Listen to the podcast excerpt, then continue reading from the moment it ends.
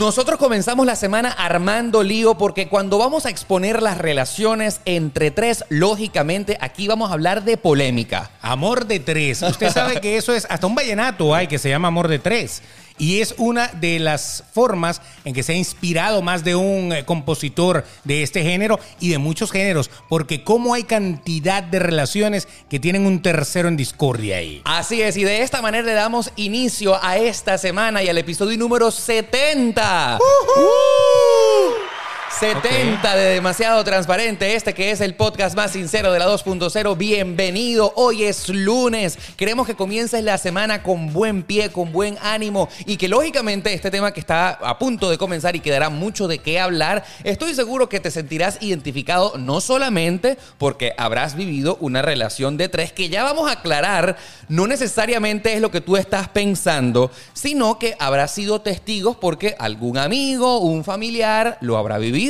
Claro, eh, entre los tres, o sea, la pareja y un tercero, el tercero no a juro tiene que ser un cacho. Mm. No a juro es que a ti te gusta hacer un menage à trois o algo así por el estilo. ¿No? No, puede ser la mamá, puede ser el papá. O puede ser un amigo, una amiga. Eh, hay alguien que se metió y que todo lo que gira en esa relación, pues siempre incluye a esa tercera persona. Así es, así que bueno, hoy hemos venido a hablar de tríos acá en Demasiado Total. Transparente. Y bueno, por supuesto, no podemos olvidarles que la mejor manera para usted apoyar este episodio, este proyecto y compartir la felicidad, no solamente contigo, sino con todos tus amigos, es que se suscriban a este canal de YouTube. Si nos estás escuchando en YouTube y nos estás viendo en YouTube, háganlo ahí en el botoncito rojo que se encuentra en la parte de abajo de este video y sería fabuloso que activen la campanita para que cada vez que haya un nuevo episodio, todos los lunes y todos los jueves a las 7 de la mañana en nuestras aplicaciones de podcast y a las 11 en YouTube, pues esto te lo recuerde. Claro, y si lo vas a escuchar por podcast, pues eh, tienes muchas aplicaciones en podcast. Está Apple Podcast, Google Podcast, está Anchor FM, está Spotify. Spotify. Spotify es una de las que más me gusta a mí. A mí me encanta. Spotify porque la gente tiene la posibilidad de compartir este episodio en sus historias de Instagram. Eso lo puedes hacer. Entonces, si te gusta, pues dale ahí, compartir en tus historias, nos etiquetas Claro. y compartes allí. Nosotros compartimos contigo y todo esto se trata de compartir. Así es. Ya que estamos hablando de trío, cuando uno hace un trío, uno comparte, ¿no? Lógicamente, Cuando lo compartas en sus historias de, en tu historia de Instagram, por supuesto, nos puedes etiquetar. Ustedes saben que en Instagram yo soy arroba Oscar Alejandro y usted, señor Beto, ¿cómo es en Instagram? Arroba el Betox, así con una sola X al final, el triple X lo borré ya, eso no va más. Eh, Este podcast, aunque ustedes vean que es de dos, es también un trío porque nos acompañan nuestros amigos. nos Papercitos. Papercitos es el trío que acompaña a este podcast. Eh, ¿Y qué puede hacer la gente si sigue a nuestros amigos de arroba papercitos en Instagram? Ellos hicieron nuestras tazas personalizadas, pero le pueden hacer una franela o remera, le pueden hacer eh, cualquier cosa que quiera personalizar, un regalo, unos globos, lo que quiera.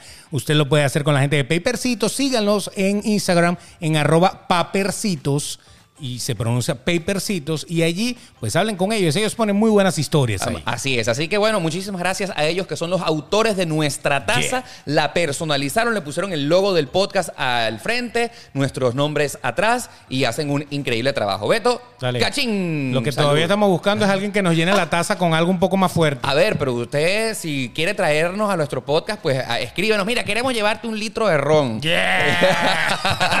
y vienen para acá al estudio y brindan con nosotros. Tú sabes que te imaginas, ¿no? Es horrible, ¿no? Bueno, puede se ser. Cae, se cae toda la luz, se cae todo. Bueno, pero no importa.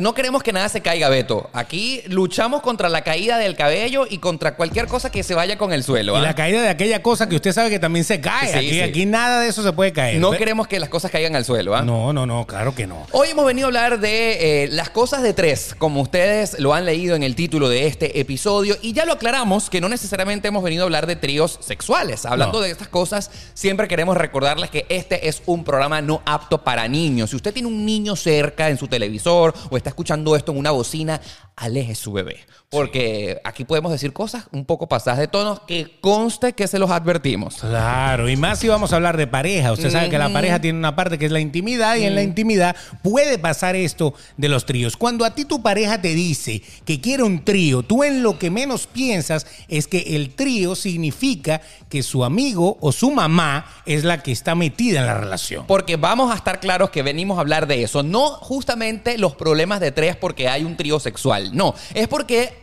muy frecuentemente en una relación de pareja se involucran terceras personas.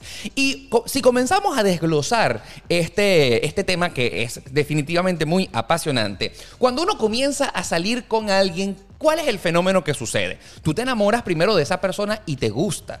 Te comienzas a involucrar porque te, o sea, te atrae físicamente, tienes un buen sexo con ese, otro, con ese otro ser humano, la pasas rico, sientes que hay muchas cosas en común. Pero lo que tú nunca te imaginas es con el combo que viene. Ajá, porque hay más de uno que no viene solo. No viene solo. Que viene acompañado. Y ese acompañante usted no lo escogió. No. El que usted está escogiendo es justamente la persona que está con usted. Pero ¿qué pasa con ese tercero que viene en el combo? Ojo.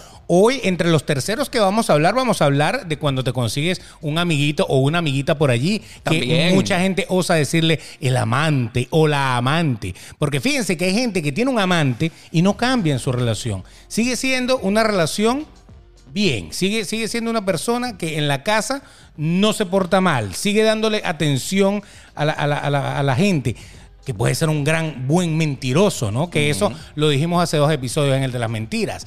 Pero en el caso de que usted agarre y escoge y ese señor, por ejemplo, es mamero y todo el tiempo la mamá está metida en todo y el día que usted vaya a escoger un mueble, vaya a escoger un carro, vaya a escoger todo, primero hay que preguntarle a la mamá de él a ver qué opina. Lo difícil de esta situación es que cuando tú comienzas a tener una relación con alguien, muy probablemente no te das cuenta de eso al principio. Claro. Porque claro, cuando tú te estás conociendo con alguien, pues no te involucras realmente con la familia. No. Pero cuando ya a ti te presentan a la familia, es porque tu otra mitad considera que eres lo suficientemente serio, hablando de relación, para que lo conozcas. ¿Y qué pasa? Seguramente ya estás vinculado románticamente hablando, ya tienes algo sólido con esa persona y te empiezan a presentar el combo. Y resulta ser que, por ejemplo, la mamá, que es la que generalmente siempre se mete, porque el papá, so- es muy raro cuando los papás se meten en la relación. Sí, el, papá, La- el papá es relajado. Exacto. El papá más bien quiere que no lo ladillen, que no lo molesten. Exactamente, pero las mamás en algunos casos, la fulana suegra está allí vinculada y cuando la suegra comienza a actuar, ya no hay nada que hacer. Esa es, la suegra es como a, la que tú no le puedes tampoco hacer una guerra tan formal. No, no, no, no. Porque se puede destruir todo. Porque tu suegra puede ser tu mejor amiga o tu peor enemiga. Porque es la que carcome la relación si tú no la aceptas. Sí, qué enemigo tan difícil es la suegra porque estamos hablando nada más y nada menos que de la mamá de la persona que tú amas. Correcto. Así que no le puedes decir vieja maldita, zorra, perra sucia. No. No, no, porque imagínate, no voy a ver más a esa sucia. No, No. no, porque entonces rompes el, el hilo de la familia. Y, normalmente uno, por ejemplo, yo me caso, yo me caso y, o me meto a vivir con alguien Ajá. y automáticamente yo sigo en contacto con mi mamá, con mi papá. Así No, debería ser. Y vamos a estar claros que estamos hablando de la persona que tú amas. Claro. Y que si tu pareja, tú la amas, esa, esa persona también ama a su mamá. Su mamá prim- llegó primero que tú a, a su vida, ¿me entiendes? Entonces, si tú no tienes una buena relación con los padres de tu pareja, de tu novia, de tu novia, Tú tienes que quedarte eso callado, ¿sabes? Que ese sufrimiento va por dentro, porque generalmente a tu pareja es a la que le confías todo. Pero entonces, si en este caso tu peor enemiga es tu suegra, ¿con quién drenas? Hay que ser políticamente correcto con la suegra. sí, sí, sí. O sea, así tú le quieras eh, mentar la madre y correrla de tu casa y te me vas. Si tú lo llegas a hacer, se acabó. Señora buena. Claro, O sea, uno tiene que, que hacerlo así. Se apagó la luz, pero no importa. Se apagó Nosotros la seguimos. llama, que no se apague la llama de No la se apague la llama nunca. Ahora estamos sin luz, pero no importa. Ve, la suegra La- llegó, esta tercera luz que nos está dañando acá para los que nos están viendo en YouTube. Exactamente. Pero Bueno. bueno, lo cierto del asunto es que si tú le haces la guerra a la suegra, Sí. la suegra va a empezar a hacerte la guerra a ti. Y lo peor del caso es que vamos a estar claros que en la mayoría de las oportunidades la suegra tiene las de ganar. O sea, las probabilidades de que incida en su hijo, de que incida en las decisiones que tome y entonces tú quedas por fuera. Depende de cuán grueso sea el vello púbico que te jale. Porque dicen que se jala más que una guaya teleférico. Así dicen. Si a ti te tienen agarrado, tú vas, lamentablemente vas a tener que despedirte de tu madre y la vas a tener que visitar sola. Ahora, fíjense ustedes. Como no podemos, lógicamente, incidir en las opiniones de la suegra, porque en este caso es un- una tercera persona que está completamente fuera del círculo familiar y de la relación, yo pienso que una de las principales cosas que hay que darse cuenta antes de que sea tarde es con respecto a la madurez de tu pareja. Porque, por ejemplo, pueden haber suegras, como decimos nosotros en Venezuela, inmamables, Pero insoportables. tu pareja sabe que es un inmamable. Pero tu pareja tiene la potestad de decir, mamá, Ya, aléjate, aléjate. Exactamente. Pero resulta ser que no todo el tiempo contamos con esa posibilidad y hay parejas nuestras que pueden ser muy, muy inmaduras que se dejan influenciar. La, la- la madurez eh, emocional, la inmadurez emocional es la que te va a llevar a esto. Y resulta ser que el tema suegra, y, y al decir suegra podemos decir suegro también, Sí, pero sí, sí. como ya hemos aclarado, La figura, pues. la figura. Normalmente la figura de la de ogra aquí es la suegra. El suegro casi nunca, casi nunca se mete. Es muy raro. Hay casos de casos, pero en este caso, que es el más común, es la suegra. Entonces, ¿qué sucede? La suegra es la mamá de ese señor con el que usted está saliendo o la mamá de esa chica, porque también las suegras de las mujeres, o sea, de los hombres, que son la madre de, de tu esposa, también meten la mano allí. Claro. Ahora, Son diferentes tipos de mamá. La mamá del varón y la mamá de la hembra. Ahora, porque hay que ser demasiado transparentes en este episodio podcast, tú, eh, eh, Beto, ¿tú no consideras que realmente entre las mujeres y los hombres, nosotros los hombres somos los más mameros en comparación a las chicas? O sea, hay que reconocer que uno, el hombre, tiene una debilidad especial por la mamá. Y Sino que, lo diga Edipo. en este Vayan, estudien, en- estudien. Yo no les tengo que explicar En nada. este caso, no por experiencia propia, porque no me ha tocado a mí de cerca esto, pero yo sí he escuchado en las relaciones de amigos que yo pues he podido tener la oportunidad de, de, pues, escuchar cuentos, realmente los hombres son los culpables de hacer incidir que la mamá, la suegra, se meta en la relación. Claro, son los que permiten. Sí. Porque el nexo directo con la suegra es el hijo. Claro. Si el hijo permite que la suegra se involucre, automáticamente el único que puede cerrar el chorro es él. El hombre, el hombre, el hombre. Porque si lo cierra la mujer, la esposa de él, entonces esa mujer, esa no es la mujer. Por eso que le dicen nuera. Nuera la que yo quería para mi hijo. Esa, esa mujer no es la mujer correcta. Mira, ella, mira, mira cómo me trata. Mira, y siempre se victimizan. Las suegras se victimizan muchísimo. Y entonces no puedes hacer la guerra. Entonces, para tener una buena convivencia con la suegra, lo primero que tienes que hacer es no le lleves la contraria tú, mujer, en este caso. Habla con tu esposo y que tu esposo sea el que resuelva Ahora- el problema, porque la mamá al hijo no le va, no, o sea, se puede molestar, pero se le va a quitar. Pero cuando es directamente con la esposa, el hijo se, se- se pone en un sitio como que, ok, es lo que yo le digo a mi esposa. Si a ti no te gusta algo de mi mamá, dímelo a mí Claro. y yo veo cómo lo resuelvo. No lo hagas tú. Exactamente. Porque si lo haces tú, vas a romper una, una Como el línea. canal, como el canal regular. Sí, eh, va- vas a romper e- esas relaciones eh, diplomáticas, esas relaciones eh, eh, tranquilas y, y me va a traer un problema a mí. Ahora, Entonces Beto, yo resuelvo ese problema. Ahora, fíjate tú, ah, esto es algo definitivamente muy interesante y delicado a la vez. ¿Tú no consideras que si tenemos en este caso, eh, que estamos hablando de relaciones de tres, un problema con la suegra, realmente el problema no es con la señora, sino con tu pareja? O sea, con el rol de lo que tu pareja permite que la suegra tenga incidencia en tu relación. Porque si, por ejemplo, mi mamá, mi mamá que por cierto escucha demasiado transparente siempre, querida madre, un beso para ti. Ahí está. Si yo, por ejemplo, en el caso de mi mamá, yo permitiera que ella incidiera en mi relación, la culpable no es mi mamá, el culpable soy yo. Directamente. Que yo lo estoy permitiendo. Totalmente. Porque si yo tuviera las bolas de decirle, mamá, quédate tranquila, Párate. cállate, no. Acepto que vuelvas a opinar más nunca en la relación que yo tengo, Ahí se acaba. Ahí se le, acaba. ahí se le quita la, la- la tontería a ella. El deber sería de nosotros, el hombre, en la relación, de poner el parado. Porque lo que sí también es cierto es otra verdad. Y es que nuestras mamás nos aman, ¿me entiendes? Ah, no, lógicamente. Nos aman. Nadie lo niega, ¿no? Entonces, si uno, eh, eh, pues, tiene las bolas, porque no se me ocurre otra expresión, la valentía de decirle, mira mamá, quédate quieta, estás fastidiándome, esto me está molestando, que tú te metas en mi relación, a mí me afecta, la mamá, por más inmamable que sea, mamá inmamable, eh, insoportable, ella se va a controlar y va a decir, oye, verdad, mi hijo tiene razón. Sí, Entonces, pero es que el hijo, el hijo se convierte en un mensajero, porque lo que, lo que me dicen por aquí y lo que me dicen por allá, yo tengo que, yo soy como el canal, el canal que une a esa relación, porque entre ellas se tienen que tratar bien, porque la suegra y la, y la nuera, cuando pierden el respeto una por la otra, es muy complicada la convivencia pelea- en la casa. Pelea de gata. Es horrible, es horrible. Eh, imagínate entonces el caso de un varón también que se meta con la suegra, porque también pasa. Y entonces manda la base ese palto a la suegra. Entonces eso es complicadísimo Wow, porque sí.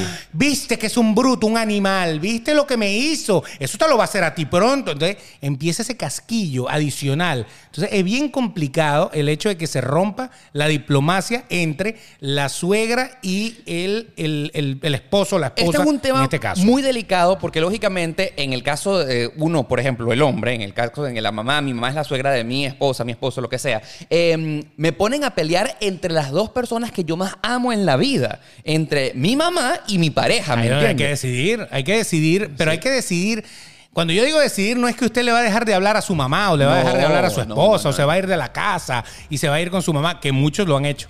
Claro. Yo conozco matrimonios que se han divorciado por la mamá del tipo, Sí. porque el tipo le hacía más caso a la mamá, porque es que el arroz de mi mamá es mejor que el tuyo. Wow, no. La comida en general, la- es que mi mamá me plancha mejor la ropa. Entonces- esa estupidez. Entonces cásate con tu mamá. te casaste con tu mamá, o sea, huevón, ¿por qué te casaste conmigo? ¿Me Sí, claro. Entonces, obviamente se rompe la relación y se van a vivir con su mamá. Y son esos, esos niños grandes que ya son viejos y todavía viven con la mamá y son la pareja de la mamá para todo. Sí, bueno, ahí no hay nada que hacer, pero lo que lógicamente requiere para que esto no nos ocurra, porque una de las cosas que yo siempre digo acá en Demasiado Transparente es que nos gusta que a pesar, y a- además que ustedes se rían con nosotros, aprendan. Y uno diga, mira, yo crecí con Oscar y Beto que nos dijeron estos consejos. Sí. Uno tiene que también, si por ejemplo, en este, en este triángulo amoroso que existe, está la suegra, está mi pareja y estoy yo. Uno también tiene una responsabilidad en decir, mira, yo no me voy a calar esto. Si yo tengo a mi pareja que no es capaz de poner en su lugar a la suegra, a su mamá, me tengo que retirar. O leerlo y, e intuirlo antes de que uno llegue al matrimonio y uno se case. Claro. Porque si ya uno ve, ahí es donde aplica y es importante tener en cuenta el sexto sentido de la intuición, de cuando algo no cuadra, de como nosotros decimos acá en Estados Unidos o en inglés se dice el red flag, la alerta, uno dice, mira, esto es algo que me perturba, esto es algo que me molesta, esto es algo que a futuro yo siento que se puede salir de control, entonces no es solamente la responsabilidad de la suegra y no solamente la responsabilidad de la pareja de uno, es también hasta dónde uno va a permitir, porque uno tiene valor, uno vale. Claro. O sea, es- es hablar del amor, Beto, siempre es complicado. Pero tú sabes que hay algo, hay algo interesante. eh, eh, nunca uno debería de tener que eh, decidir entre una y la otra. No, no, no. debería ser. Jamás. Debería de haber convivencia. Ya les vuelvo a repetir. Yo creo que una de las cosas que puede facilitar la convivencia es usar al, al- al factor común, a su esposo en este caso, o a la esposa, dependiendo de cuál sea, para que le diga a la mamá, o sea, lamentablemente, Sí. lo que está mal para que la mamá se controle Sí, sí, sí. y hacerlo indirectamente. Oye, a porque- pesar de que hay muchas suegras que dicen, claro, tu mamá te está, tu, tu mujer te está metiendo casquillo conmigo, esa está en mi contra, pero nunca se lo dice de frente. De frente son una sonrisa así como que hipócrita, "Maldita, te voy a hipócrita, hipócrita, matar", hipócrita. Pero no importa, pero ahí va, ¿ves? Tú sabes que yo estoy acá, para los que nos están viendo en YouTube, estoy aquí conectando el celular porque yo quiero reproducir un audio de algo maravilloso, de un video increíble que vi la semana pasada en Twitter. En Twitter se hizo viral la semana pasada, vuelvo y repito, un video en el que está un matrimonio gay casándose, ¿no? Y las palabras de eh, bienvenida y de bendición del matrimonio la está diciendo el papá de un hijo gay al otro. Voy a buscarlo acá, creo que ya tengo conectado mi eh, teléfono con la computadora, con nuestra broma. Vamos a ver si lo tenemos acá. Un matrimonio- Ok, ok, ok, Ahí va, perfecto. ahí va, ahí va, ahí está. Escuchemos. Escuchemos, viste. Eh, escuchen las palabras de bendición en un matrimonio gay entre dos hombres de lo que opina el papá sobre el nuevo esposo de su hijo. Escuchen bien a ver qué les parece. Esto dura 45 segundos. que hoy tenemos un matrimonio bien original, de mi hijo y ahora de mi otro nuevo hijo. La verdad es que, ¿qué les puedo decir?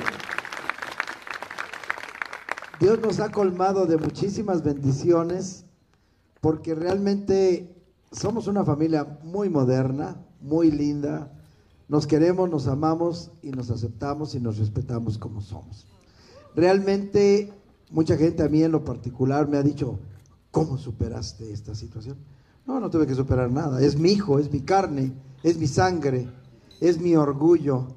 Y yo para mí, mis hijos son lo más sagrado y lo más querido que Dios me ha dado. ¿Qué te parece, Beto? Tener un suegro como Muy este. Muy bonito, no, no, ese, ese hay que meterlo en la, en la casa O sea, también. imagínate tú que tú te cases con tu novio y esas sean las palabras de salutación de tu nuevo suegro. Claro, una, una apertura total. O sea, ese es el suegro que uno debería tener. A todo nivel, no solamente en una, en una, una boda Gay. eh, gay, sino que también en una boda heterosexual debería de, de ser la actitud, porque el papá y la mamá de una persona siempre va a ser el papá y la mamá. Claro. Eso no va a cambiar. Sí. No existe divorcio de padres. No existe. Sí existe el divorcio de pareja. Claro. ¿Ok?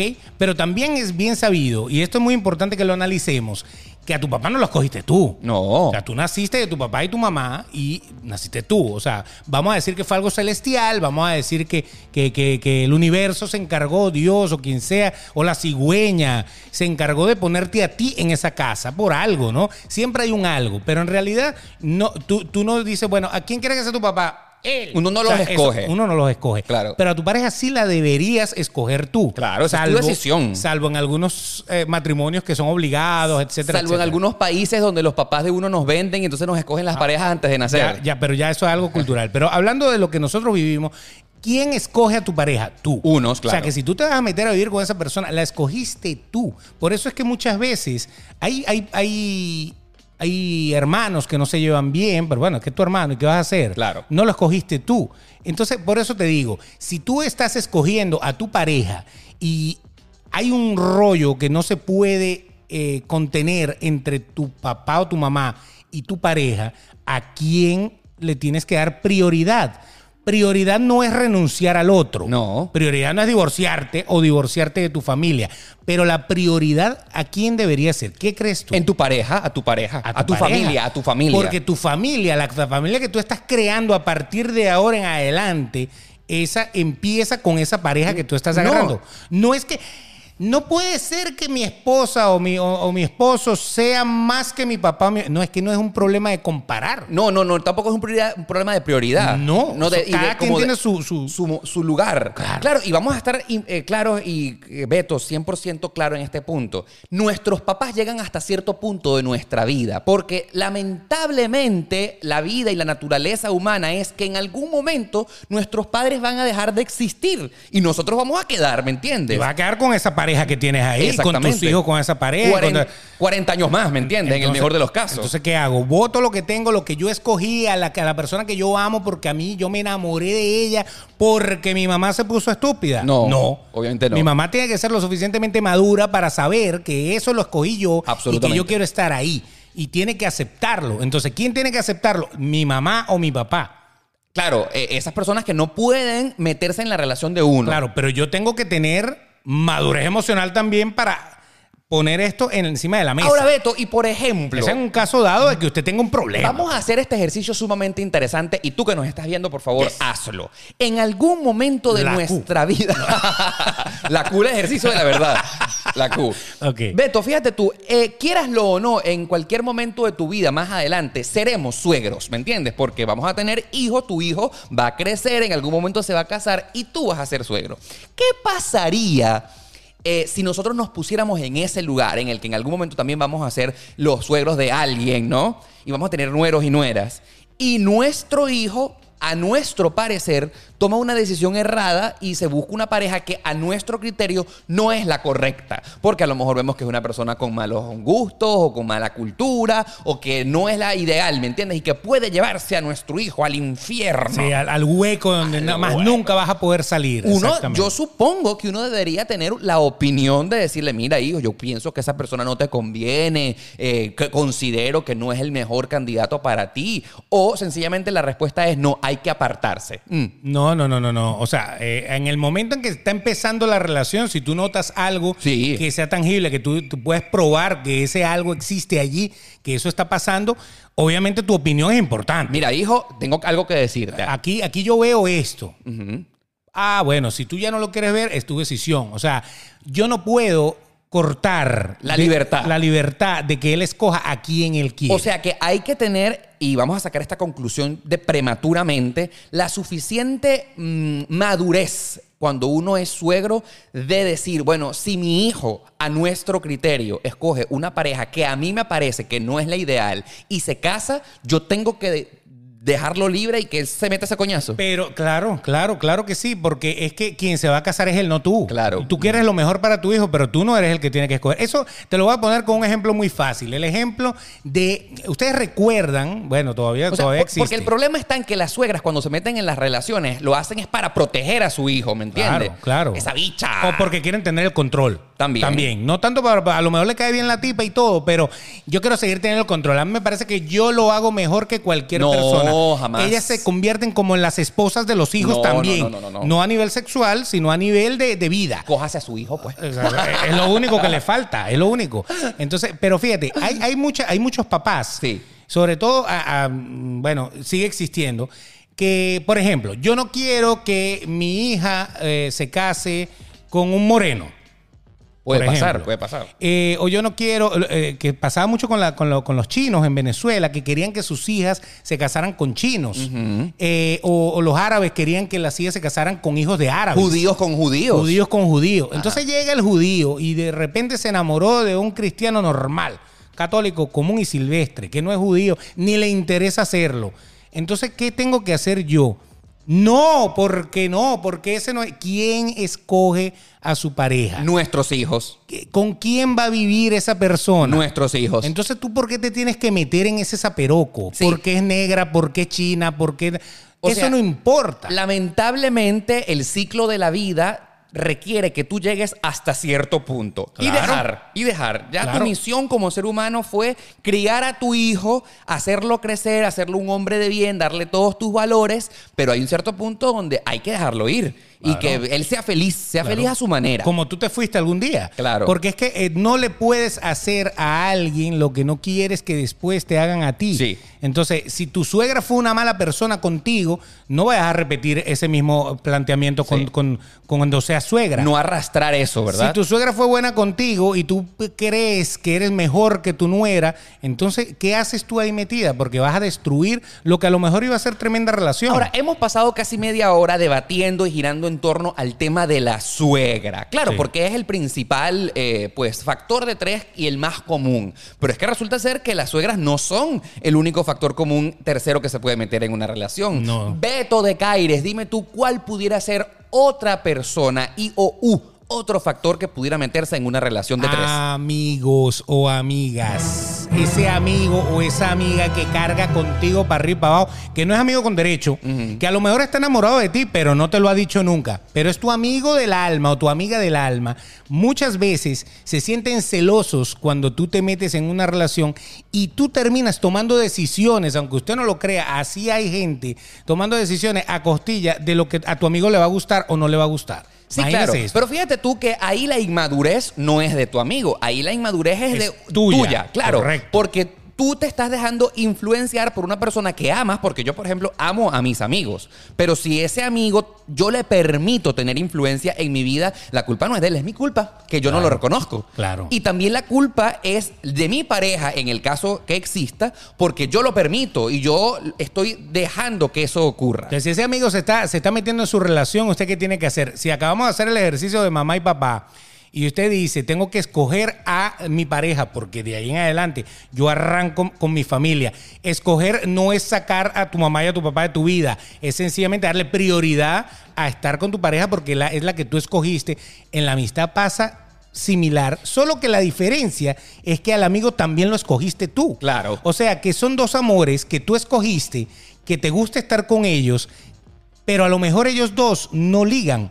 Puede pasar que a lo mejor tú estés saliendo con un tipo ahorita y resulta ser que tu mejor amigo, que siempre anda contigo, no le gusta el tipo. Pues es probable que pase, muy probable. y no se llevan.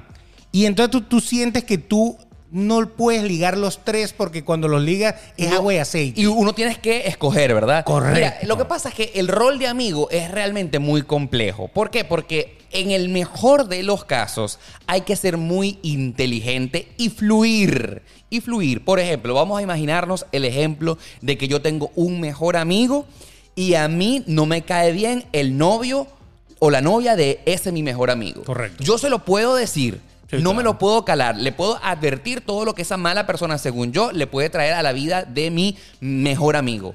Pero si mi mejor amigo lo ama, tiene sexo con el rico, la pasa bien, a pesar de que a mí no me cae bien y a mí no me hagan caso de esas advertencias, en el mejor de los casos, uno en el rol de amigo, uno tiene que retirarse. Correcto. Retirarse.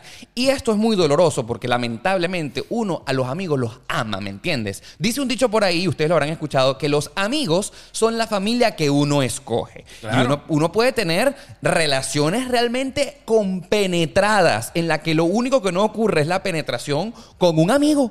Claro. Pero si ese amigo deja de preferirte a ti porque la pareja rompió la relación de amistad, lamentablemente, Beto, uno tiene que retirarse. Yo viví eso en, do- en- en dos casos. Lo viví de mi lado y lo viví del lado de mi pareja. Claro. En aquel momento, ¿no? Sí, tuve pasado, vuelvo a repetir. sí, porque tú sabes que hay gente que no le gusta mucho el tema. Pero bueno, fíjense bien, una vez yo tenía un gran amigo, amigo, años de amistad, todo eso, y yo tuve una relación, empecé, inicié una relación con una chica. No le dije.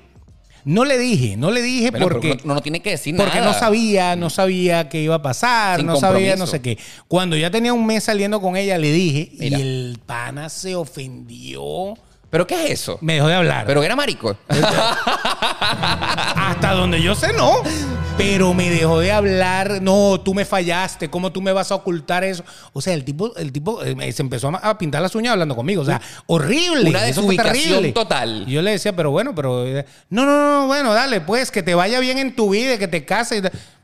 yo que ya va, No, pero, eh. ¿y, en qué momento nosotros firmamos algún acuerdo tú y yo de algo? ¿Qué parte de la película me perdí? Sí, brother, o sea, desubication total. Entonces, obviamente, él quería que a lo mejor yo le dijera, no, chico, no, de- vete de aquí, perra, que me voy con mi amigo. No, pues lamentablemente yo escogí por el lado que me gustaba más, obviamente. Mi amigo me caía muy bien, era mi pana, era todo lo que tú quisieras, pero a mí me gustaba era eh, esta chica y yo quería estar con ella. Tú sabes que ¡Pum! el- yo- Patada por el rabo le di de una el vez. rol ¿Qué, del, qué voy a hacer? El rol del mejor amigo, uno tiene que asumirlo como es. Y por ejemplo, para mí, que yo tengo grandes amigos que los amo.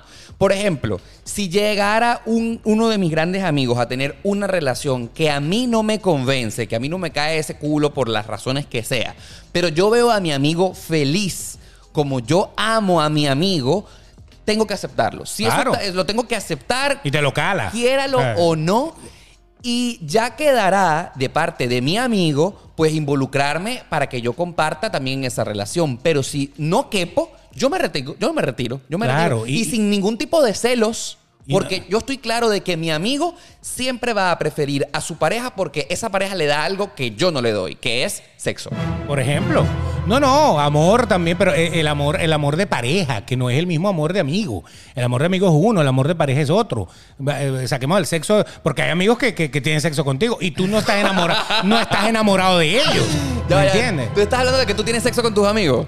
Con alguna amiga alguna vez he tenido. O sea, y yo no me enamoré de ella ni ella de mí, pero bueno, pero, Pero pasó, bien. pasó. Bueno, después una noche de copa, una noche loca. Oh, Así bien. decía María Conchita. Demasiado transparente. Claro, o sea, ¿cuál es el problema? Pero el asunto es que eso indistintamente, tú tienes tu relación con la otra persona, tú como amigo, como amiga, no puedes influir en esa relación, sería terrible. No. Porque entonces va a pasar que va, va a terminar uno de los dos saliendo como salió el amigo mío. A menos que te pidan opinión. Porque Ah, ese bueno, es. amiga, el- necesito un consejo. Ese es el rol del amigo. Claro, no meterse. Pero si a usted le piden opinión, hay que darla. Eso, a mí no me eso. parece. O sea- es más, uno debería ser como el guardián. Hasta Sí. ir como pendiente, quedándose calladito, mira, sin dejar pasar ningún detalle y solo en el caso de que uno sea requerido para una opinión, ahí es donde uno va Ahí a donde decir. entra. Ahí donde- mira, a mí me parece que las cosas no van bien. Claro, claro, claro. La otra historia me pasó al revés. La otra historia, yo estaba saliendo con una chica, empezando a salir con una chica.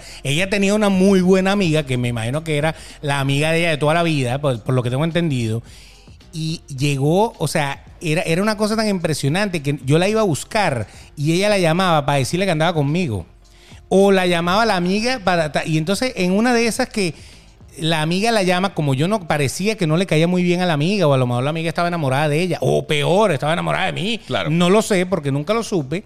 En alguna de ellas llegó a llorar porque la tipa le había trancado el teléfono porque ella le había dicho que estaba conmigo. ¿Y con quién andas? Con Beto. Ok, pum, le trancó el teléfono y por eso se puso a llorar. Y te- una tragedia de 25 años. Unos celos locos, unos celos locos que nadie se explicó. Entonces yo le digo, bueno, ¿sabes qué? Si tú, si tú te vas a poner así, cada vez que tu amiga te llame, cada Adiós, amigo, goodbye, my friend. Váyase con su Claro, amiga. Vaya, vivan claro. juntas. Sí, sí, sí. Vivan juntas. Échele pierna ahí. Y entonces, y, y entonces empezó a llorar por mí. O sea, fue al- o sea, la mujer iba a llorar por aquella y, y terminó llorando por mí igualito. Porque, claro, es una decisión complicada cuando tú qui- quieres tener a esas dos personas bien y uno de los dos rompe la relación. Es muy difícil. Como lo decíamos al principio cuando estábamos analizando el tema de los amigos son terceros en las relaciones, uno tiene que ser suficiente maduro para saber qué lugar uno ocupa Correcto. en la relación, en la relación amistosa. Saber hasta dónde uno llega. Ahora, fíjate tú que a mí me gusta mucho el analizar el tema de los amigos porque hay muchos dichos hablando acerca de amigos. Y dice uno de ellos que la- las amistades son para toda la vida. Las relaciones también deberían ser eh, orientadas en, ese, en esa meta. Pero, por ejemplo, cuando estamos conociendo, estamos antes de casarnos y todo eso, vamos a estar claros que las relaciones pudieran ser temporales. A lo mejor duran seis meses, a lo mejor dura un año, pero al final tú sabes que tú como amigo siempre vas a estar allí. Claro. Entonces, sabes, como hay que requerir como de un papel, un rol bastante maduro en el saber en qué lugar uno ocupa y de sentirse lo suficientemente seguro en el que si las cosas en la relación de tu amigo no van bien, calmado, calmado. Tú eres su amigo, siempre vas a estar allí para él cuando eso se acabe. Ahora, Sí, ahí tú tienes una ventaja. Ajá. Como amigo tú tienes una ventaja porque tu relación Soy su amigo. debería trascender a cualquier a cualquier tormenta. Claro. En cambio la relación de amor, bueno, puede ser que te fue infiel, puede ser que ya no te sientes bien con esa persona y tú lo vas a cortar porque ya no quiero estar más contigo Sí. a nivel amoroso. Entonces, el amigo tiene las de ganar y, y terminan cometiendo el error de como ponerte a elegir, como que, ay, tú sabes que me cae mal ese, ese tipo. Entonces ya se acabó todo. Claro. Entonces ahí es donde no está bien. Entonces la amistad siempre tiene que prevalecer.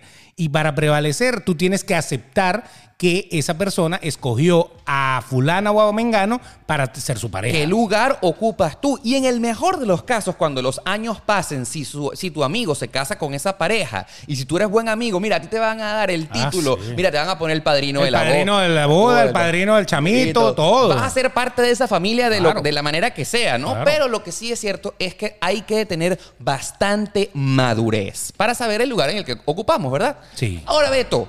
Analizamos las suegras, analizamos los amigos en el rol de las parejas. de Viene lo tres. mejor, lo que estaban esperando. Viene ¿no? lo mejor.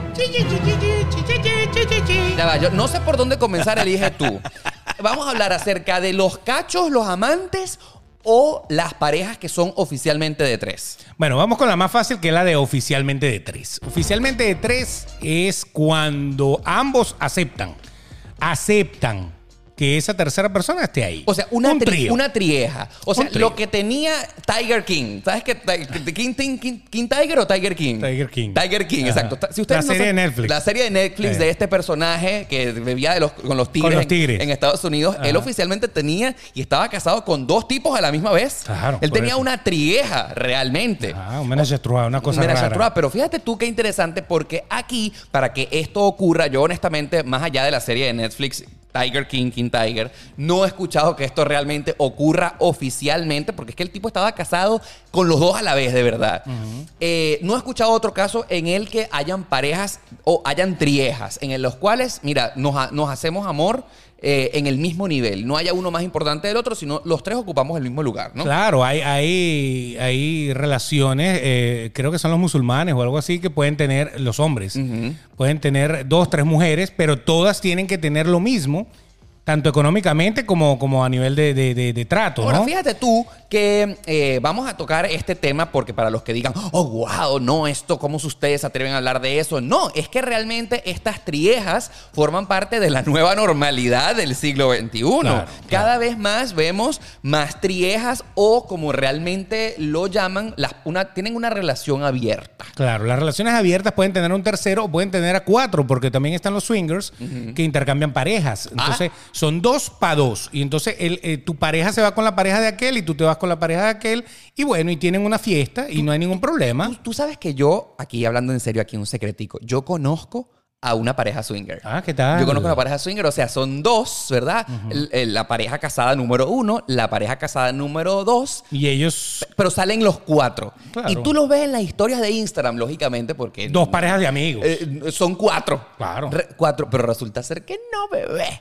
Ahí son como 16 allá son adentro. como cuatro allá adentro. Hace- Hacen todo una, un enredo. Claro, y lo más loco es que esto es tan heavy que yo no me hubiese dado cuenta y desde las historias de Instagram es muy difícil. ¡Ay! Son muy buenos amigos, salen los Claro, cuatro uno, juntos. uno tiene una pareja, o sea, yo, yo estoy casado, yo tengo siempre alguna pareja de amigos que también está casado y siempre salimos no, juntos. bebé, en este caso que yo conozco. Salen y comen juntos. Salen y comen Ah, juntos. caramba. Eso, eso es bien complicado cuando uno te. Porque una de las cosas importantes de cuando usted va a tener un trío, un O una- trío, o una- o, una- o un cuarteto un en este caso, es eh, una de las cosas que siempre dicen es que no deberían estar.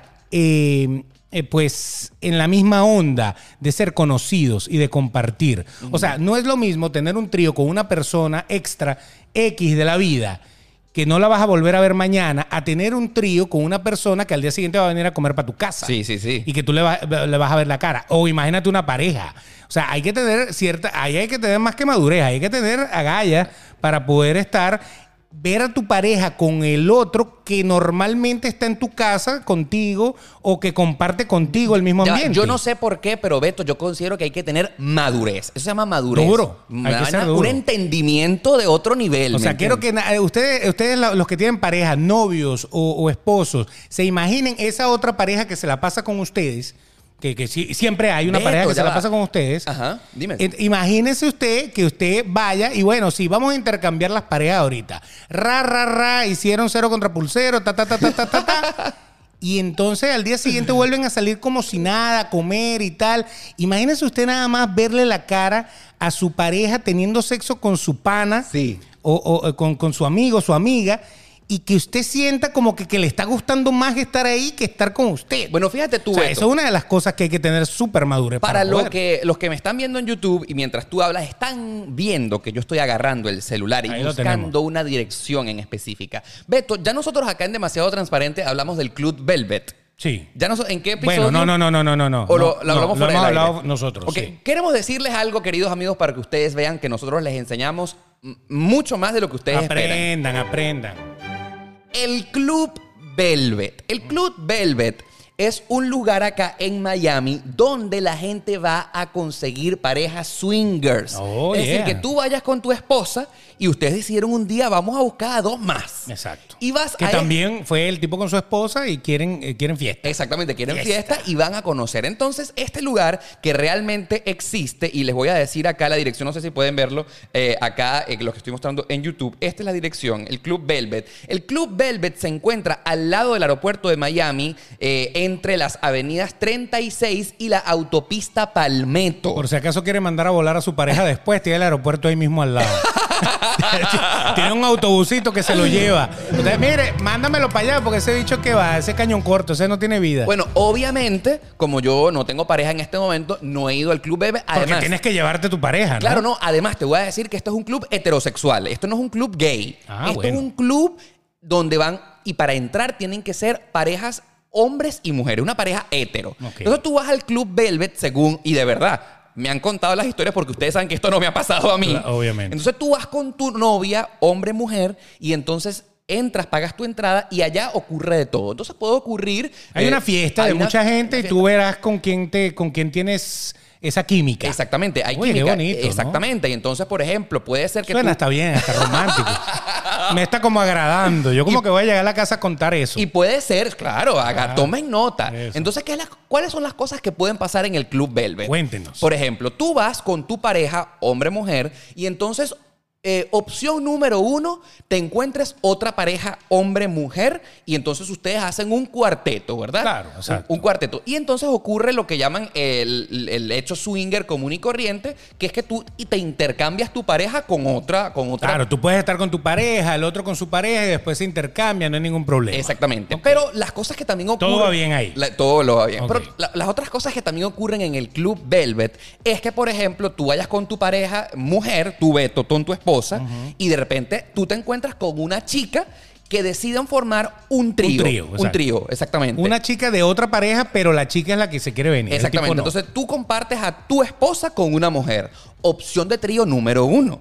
Opción de trío número dos, que, Que sea ocurra tipo. que sea lo contrario, que Claro. tú vayas con tu esposa, pero de repente haya un coqueteo, una miradera, una picadera de ojo con otro hombre, y entonces hagan un trío, dos hombres, una mujer. Eh, y ocurren muchísimas cosas, Beto, ahí en el Club Velvet. Ah, ¿y, qué, y qué pasa con el otro? ¿Filma? ¿Fuma? Con el que queda por fuera. No, también participa. Pero, ah, bueno, pero tú dices a nivel de penetración. A lo mejor el otro lo que queda es manoseando nada más. Pues no, yo no sé, ¿Qué porque, cosa, no? porque nunca he ido al Club Velvet. Y usted sale de ahí y va para misa. Va para misa, se confiesa, le dice al cura, báñeme con agua bendita porque yo lo que vengo es del pecado. Exactamente. Porque si hay pecado. Exactamente. ahí está el pecado. Bueno, el hecho es, queridos amigos, que esto ocurre en la vida real y si usted no me cree, vaya a Google Maps y ponga Club Velvet. Y para pero- más información está ubicado en la calle 36 con autopista Palmetto, acá en la ciudad de Miami, frente al aeropuerto. ¿Qué, te parece? ¿Qué tal? O sea, ahí, ahí leímos un dato. Pero bueno, volviendo a este tema de los swingers y de, y de los tríos como tal, si son parejas swingers que tú no conoces, es más fácil. Si usted le está, usted le, le está metiendo el veneno al cuerpo de meterse a swinger, a intercambiar parejas, Sí. a que lo que es igual no es trampa, así que si usted va a llevar, yo también voy a dar. Punto y final. Si usted le está metiendo a esto, lo, lo que yo veo como más sano mentalmente Ajá. es hacerlo con una pareja así, con una pareja X de la vida que no comparta contigo, que no sean tus mejores amigos.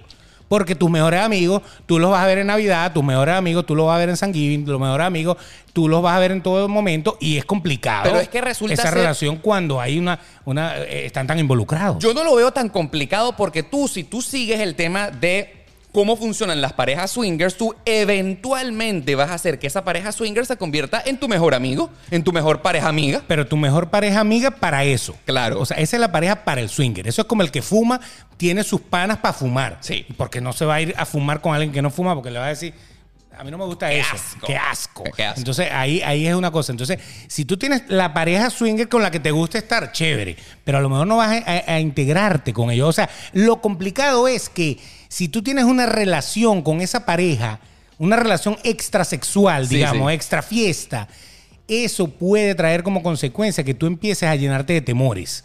Porque obviamente vas a empezar a ver que, ok, mientras estuvimos chévere, pero entonces empieza la risita, la cosita en la cocina, Sí, la sí. vaina. Entonces te vas a empezar a decir, ya va, esto ya no es simplemente que intercambiamos parejas, Sí, esto no. se está convirtiendo en algo raro. Una, una involucración, un involucramiento ahí y donde ya no es. Correcto. eh, donde hay la traición como tal. Que lo más fácil es hacer un trío. Pero entonces, ¿qué es lo que pasa con los tríos? Claro, siempre va a ser, o el tercero va a ser el externo. Exacto. El trío, tú puedes hasta contratar a una prepago para que venga y hacemos el trío.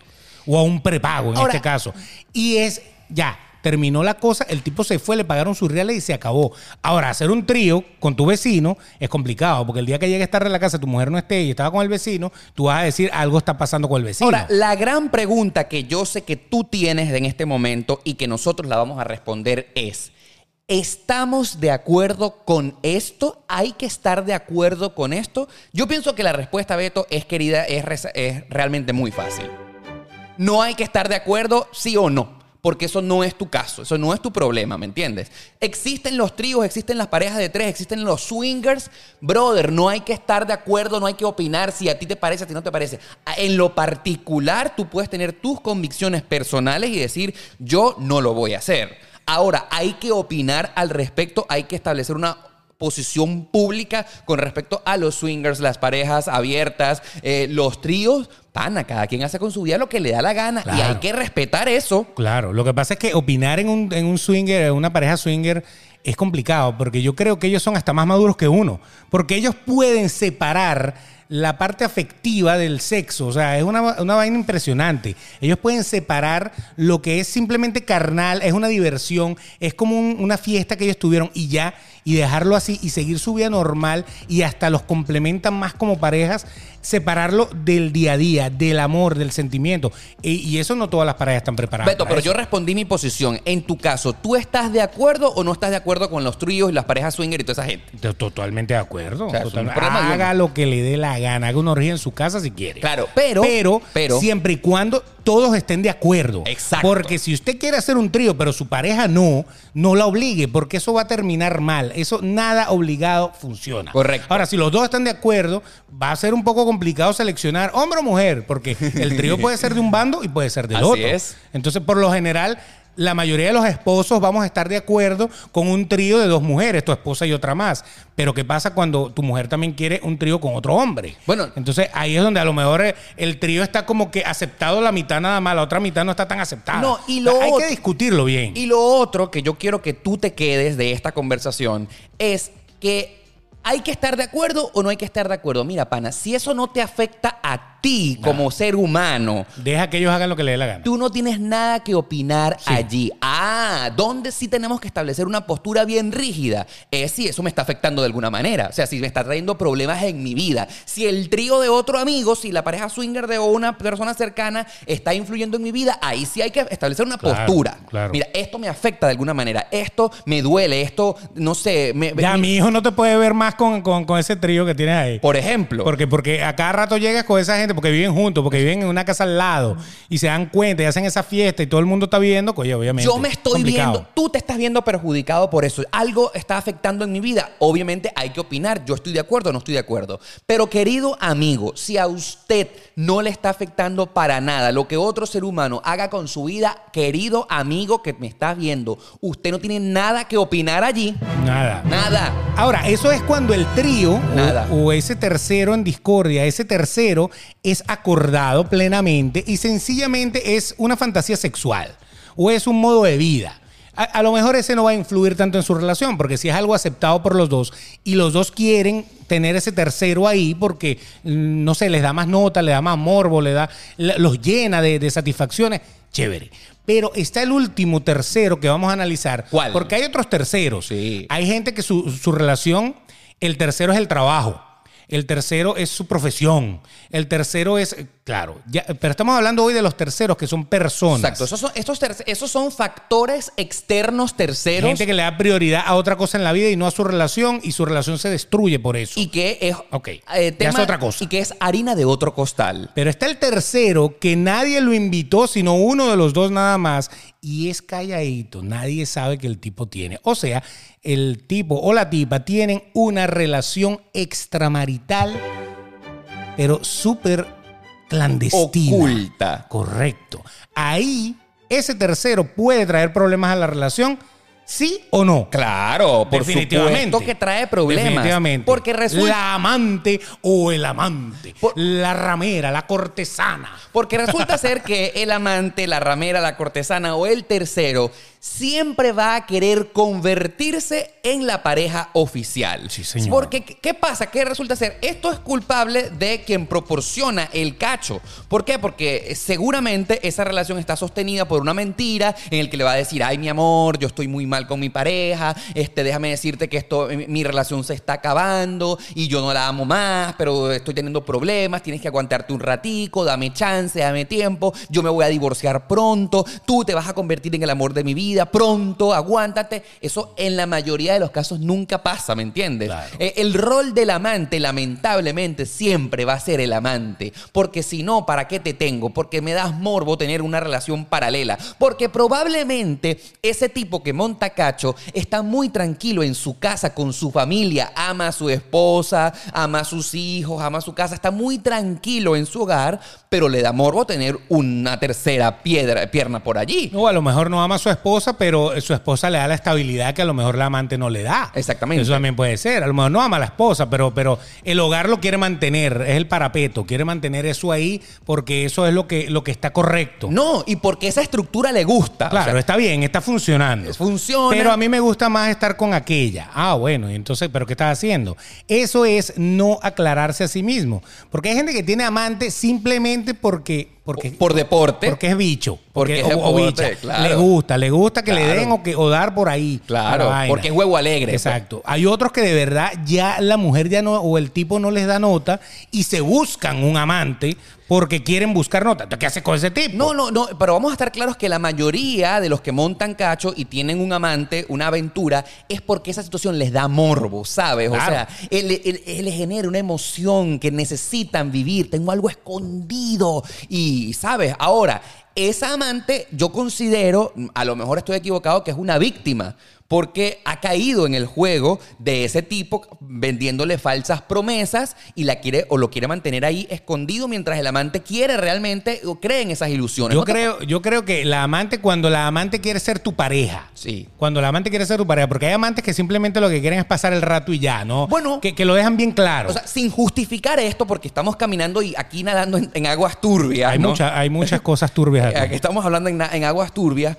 O sea, si tú como amante, porque imagínate tú, Que uno fuera el amante. A lo mejor, lamentablemente, uno puede ser el amante de una relación oficial sin quererlo, ¿verdad? Claro. Eh, es, es allí la decisión en la que uno acepta o no acepta la situación. Porque cuando tú comienzas siendo el amante, probablemente al principio no sabes que lo eres, ¿me entiendes? Puede Entonces- pasar. A veces sí, a veces no. pero a lo mejor el rol del que está montando cacho es mantenerlo oculto lo más tiempo que se pueda. Claro, ahí hay, ahí hay varios factores que te van a, a- a- a llegar a que de verdad tú eres el otro o la otra. Exactamente. Entonces yo considero que acá realmente el culpable no es el amante, es que el culpable es el que está montando cacho. Pero es que siempre, siempre el culpable es el que está siendo infiel, porque el amante no está siendo infiel.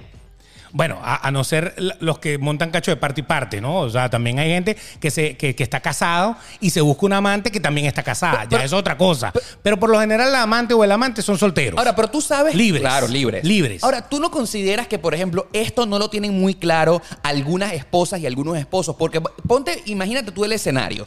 Yo tengo una pareja. Mi pareja me está montando cacho con un tercero. Entonces, a mí me entra el demonio, se me meten por aquí los cuatro eh, espíritus egipcios. Y vas a partir al tercero. Y voy a partir es al tercero. ¡No! Tiene que partir a su esposo o a su, a su novio. No, no, no, no, no. Esa tercera persona probablemente no es la culpable de nada, ¿vale? No juro. Hay unas que sí saben y lo saben todo y son especialistas en destruir hogares. Pero lo cierto del asunto es que yo tengo algo, una, una percepción muy particular de la, de, la, de la amante o del amante. A ver, ¿cuál es? Ellos tienen una ventaja sobre la esposa o el esposo o la ¿Cuál? novia o el novio Una- oficial. Una ventaja. que ¿Cuál? ellos sí lo saben todo. En cambio, los engañados no saben la mitad de la historia. El amante, cuando el tipo anda con su esposa, sabe que el tipo anda con su esposa, porque el tipo le, le tiene que hacer saber. No, es que esta tarde voy a salir con ella porque tengo que hacer tal cosa. Ella está clara. Ahora, el tipo cuando sale con la amante, la mujer nunca sabe que anda con la amante, porque si lo sabe, se destruye todo y se prende candela. Entonces, ¿quién maneja casi que toda la información? ¿El amante o la amante? Ahora. Lo sabe todo. la- ok, me parece un buen análisis, Claro. Beto. 20 puntos con tu análisis. Y si, es, si eres el amante, ¿de qué te sirve saber toda la información si sigues siendo el amante, el tercero, el que está Uy, ahí? terminas controlándolo todo. Por eso es que más de uno bota su todo. vida por la amante o el amante. Lo sabe todo. Lo sabe todo, sabe tus movimientos, sabe a dónde fuiste, sabe lo que hiciste, sabe lo que tienes. Incluso hay amantes que saben más de las cuentas bancarias del tipo y de, la, y, de la, y, de la- y de las cosas que hace el tipo que la misma mujer. Hay amantes que saben de cosas que la mujer nunca o el hombre nunca ha sabido. Por eso es que les digo, el rol de amante es maquiavélico porque tú lo sabes todo y como eh, dominas la verdad, entonces puedes manipular a esa persona como tú quieras. Sí, pero fíjate tú, Beto, mm, has dado en el clavo y has descrito muy bien la situación del amante, pero yo en lo particular considero que para ser oficialmente un amante, y diga, yo soy el amante de fulano de tal porque tiene su pareja oficial, hay que quererse muy poco, de verdad, porque yo, Ah, bueno, o sea, tienes que tener una autoestima demasiado baja, porque Claro. tú entonces estás aceptando una relación en la que siempre vas a estar oculto, siempre te van a mantener ahí en el foso del conocimiento para que nadie sepa, vas a disfrutar de esa persona solamente escondido en moteles. Los ratitos, los en ratitos. ratitos, Ujú. y como que careces de la valentía y de decir, yo me puedo buscar algo mejor a mi vida, alguien que me dé el puesto que yo me merezco, ser la pareja oficial de alguien. O sea, tienes que tener una autoestima por el suelo, Beto. Lo que pasa es que cuando tú eres así como la canción de Maná Labios Compartidos, que, que eso es lo que estás describiendo, en el fondo yo creo que a la larga tú crees que en algún momento esa persona va a llegar a ti. No, Pero sí. les voy a decir una cosa, ha pasado, ha pasado que hay personas que han cortado su relación y se han ido a vivir y han tenido una relación con la amante. Pero entonces, la amante o el amante ahora son los legales. Ah, Correcto. Es bien complicado que después de tú haber sido el amante y de saber toda la forma de moverse que tiene ese individuo o esa chica para poder montar el cacho, es muy difícil ahora estar del lado de que tú eres la legal. Siempre va a haber la Wow. inseguridad. No, no, tienes que cambiar la técnica. y el que lo hizo una vez lo hace dos y tres y cuatro. Claro, siempre vas a tener la inseguridad de que si lo hizo conmigo, me lo puede volver a hacer con otra Correcto. persona. Mm, Y- complicado. Y todas las cosas que tú haces para poder mantener esa relación paritaria, ya te las pilló. Te Sí. tienes que reinventar si quieres volverlo a hacer, si quieres seguir perreando. Ahora, antes de que despidamos, hay eh, la mayoría de las veces cuando hay un tercero escondido, un amante, por lo general la relación se echa a perder. Sí. Ahora, ¿qué sucede cuando hay un tercero, pero tú en tu relación no fallas? Tú sigues siendo tan cariñoso con tu, con tu pareja como siempre lo eres, buen papá, buena persona, no fallas, no fallas a nada ni nada, porque, bueno, porque tu amante te lo permite, te permite que sus tiempos tú puedas hacer todas tus cosas correctamente. ¿Qué sucede cuando eso no pasa? Muchas veces pasa que la mujer se entera de que el tipo tiene un amante, pero es simplemente una tormenta y todo se recupera y todo pasa de largo. Porque es que todo lo demás va bien. Porque yo tengo que tirar toda la basura por, por eso. El tipo es débil y todo. Y empiezan como a justificar. Es como, como un síndrome de Estocolmo con tu, con tu secuestrador, ¿no? Empiezan a, a- a justificar y ahí mantienen la relación. No importa, me montó cacho, pero no importa. Hay unas que hasta saben que tiene amante y no importa. Bueno, si esa No es la- importa. no importa por la paz del hogar, yo lo permito. Bueno, Correcto. entonces eso está justificado y si es así, es la responsabilidad de cada pareja, pues de dejarlo pasar y de asumir de que yo me lo calo y punto. Ese es mi esposo y va a dejar, nunca dejar de serlo a pesar de que me monto cacho. Pero ya ese es otro tema. Ya, ahí es verdad que ese es su otra problema. Ya es otra historia, pero lo cierto es que siempre un tercero siempre puede incidir en su relación si usted no tiene los suficientes pantalones para poner la línea en la cual yo te permito pasar de aquí para acá. Punto. To- Mientras sea permitido, yo pienso que todo está bien. Y mientras usted no le haga daño a nadie. Correcto. Porque eso es lo que sí queremos dejar como conclusión de este episodio. Por favor, no hiera a los demás. Y todos los movimientos que usted vaya a hacer, siempre y cuando sean permitidos por la pareja y estén concorde, de acuerdo con los dos, todo está bien. Y si es la suegra, eso no es para usted, eso se lo está comiendo ella, así que déjelo quieto. Y hablando de historias, por supuesto, no se pueden perder la próxima, que va a llegar el próximo jueves, ¿verdad? Claro, así que no se desconecten, no olviden suscribirse aquí a este canal, no olviden darle a la notificación y si vas a compartir este episodio, ¿por dónde lo compartes? Por supuesto, lo puedes hacer a través de Spotify. Usted comparte en historias de Instagram y no olviden etiquetarnos porque yo soy arroba Oscar Alejandro y yo soy arroba el Betox. y será hasta el próximo jueves, queridos amigos. Bye bye.